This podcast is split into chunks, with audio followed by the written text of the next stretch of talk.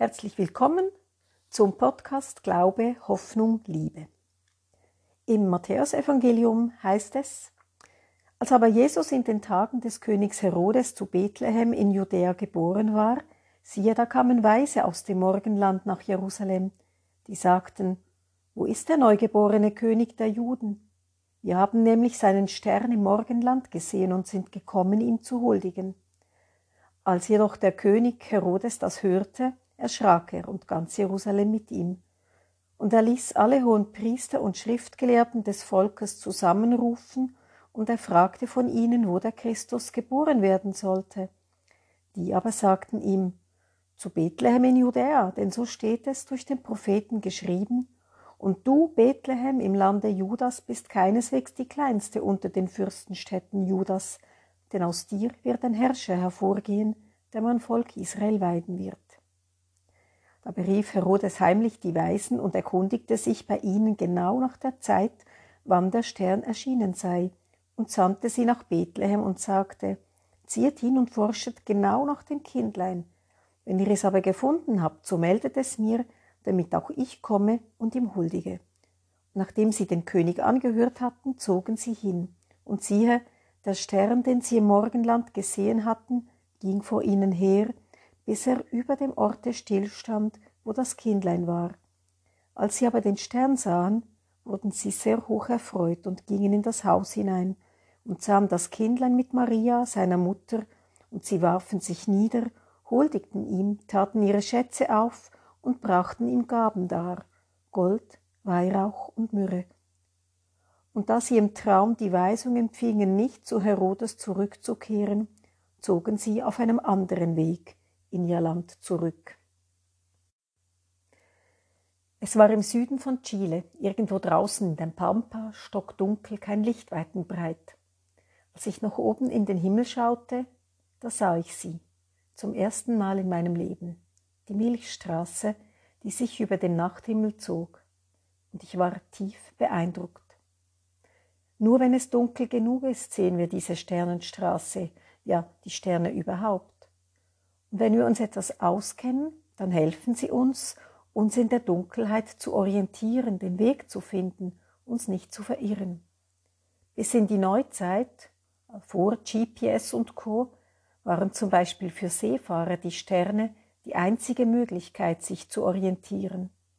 Dank der Sterne wussten sie relativ genau, wo sie sich gerade befanden und in welche Richtung sie ihr Schiff steuern mussten, um an ihr Ziel zu gelangen. An den Sternen können wir uns ausrichten. Einzige Bedingung natürlich, wir müssen unseren Kopf heben und in den Himmel schauen. Um die Bedeutung der Sterne wussten auch die Weisen aus dem Osten, von denen wir eben gerade in der Lesung gehört haben. Sie beobachteten den Sternenhimmel genau. Keine Veränderung blieb ihnen verborgen. Und so entdeckten sie natürlich auch diesen neuen, ganz besonders hellen Stern, der da eines Nachts am Himmel stand. Es ist ihnen klar, dieser Stern ist etwas Besonderes, etwas Außergewöhnliches, muss sich ereignet haben. Ein solcher Stern weist hin auf die Geburt eines neuen Königs. Wie heißt es doch in den heiligen Büchern der Juden? Es wird ein Stern aus Jakob aufgehen, ein Zepter erhebt sich aus Israel. Statt nun ein Buch zu schreiben über ihre Entdeckung und ihre Erkenntnis, dass ein neuer König geboren worden ist, sagen sich die Gelehrten, kommt, lasst uns dem Stern folgen, schauen wir doch, wohin er uns führen wird.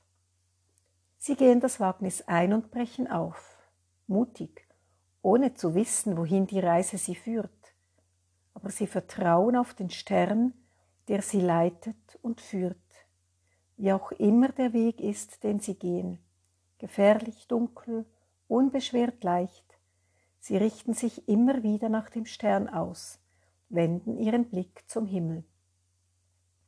Nur ein einziges Mal verlieren sie den Stern aus den Augen. Statt auf den Stern vertrauen sie nämlich mehr auf ihr Wissen. Ein König wird im Zentrum der Macht geboren, sind sie überzeugt. Doch schnell entdecken sie ihren Fehler und ziehen weiter, wieder dem Stern nach, bis dieser über einem Stall in Bethlehem stehen bleibt. Die Weisen treten in den Stall und erleben dort eine Sternstunde, ihre Sternstunde. Beim Anblick des Kindes in der Krippe geht ihnen das Herz auf. Sie spüren in diesem Moment die Nähe, die Präsenz Gottes. Erfüllt von Gottes Liebe und Licht machen sie sich auf den Weg zurück in ihre Heimat.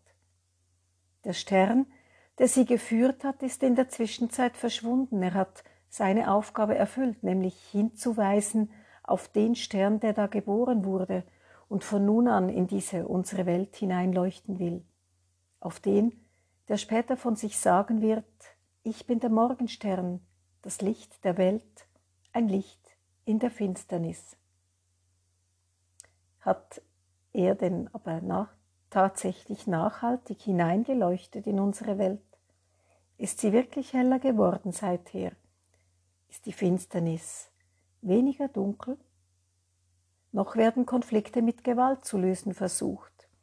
Unsere Umwelt leidet, Menschen werden unterdrückt, ausgebeutet. Die Corona-Pandemie hat uns noch immer fest im Griff, zeigt uns, dass wir eben doch nicht immer alles selber in der Hand haben, verunmöglicht so manches, was uns lieb und wichtig ist. Viele Menschen haben Angst um ihre Existenz vor der Zukunft, wissen nicht, wie es weitergeht in ihrem Leben mit dieser Welt. Ist denn der Stern, der damals im Stall geboren wurde, denn bereits wieder untergegangen, verlöscht?